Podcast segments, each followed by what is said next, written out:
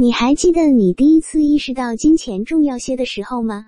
也许是祖父母在你生日时塞给你一张崭新的钞票，挥动起来还有声音；或者你开始在储蓄罐中积累你能找到的所有零钱。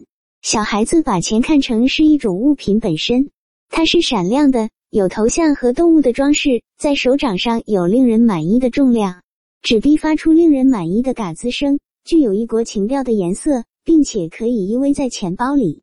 当我们长大后，早期对金钱这种物品的迷恋依然存在，虽然我们可能愿意认为自己对储蓄和信贷有成熟的想法，但我们仍然非理性的依恋实际的钞票和硬币。很可能，我们永远不会从对纸币和硬币的迷恋中成长起来。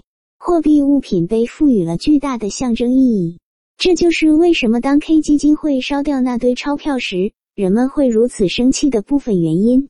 在澳大利亚和美国这样的国家，销毁或污损金钱甚至是非法的。钱的样子也是一个经常争论的问题。事实上，没有什么辩论比关于谁的头像应该放在纸币上的辩论更激烈了。例如，当英格兰银行决定用温斯顿·丘吉尔取代废奴主义者和监狱改革者伊丽莎白·弗莱在他们的五英镑纸币上时，导致了一场激烈的争论。女权主义活动家甚至因为抗议这一措施而收到死亡威胁。这恰恰说明了货币作为民族主义。和经济影响力的象征是多么的强大，这也有助于解释为什么许多欧洲国家在二百零二年引入欧元时感到不快。他们熟悉的货币被一个完全陌生的货币所取代。部分反弹可能也是由怀旧情绪推动的，人们希望继续使用他们的父母和祖父母几代人使用过的货币。货币变化也会带来实际问题。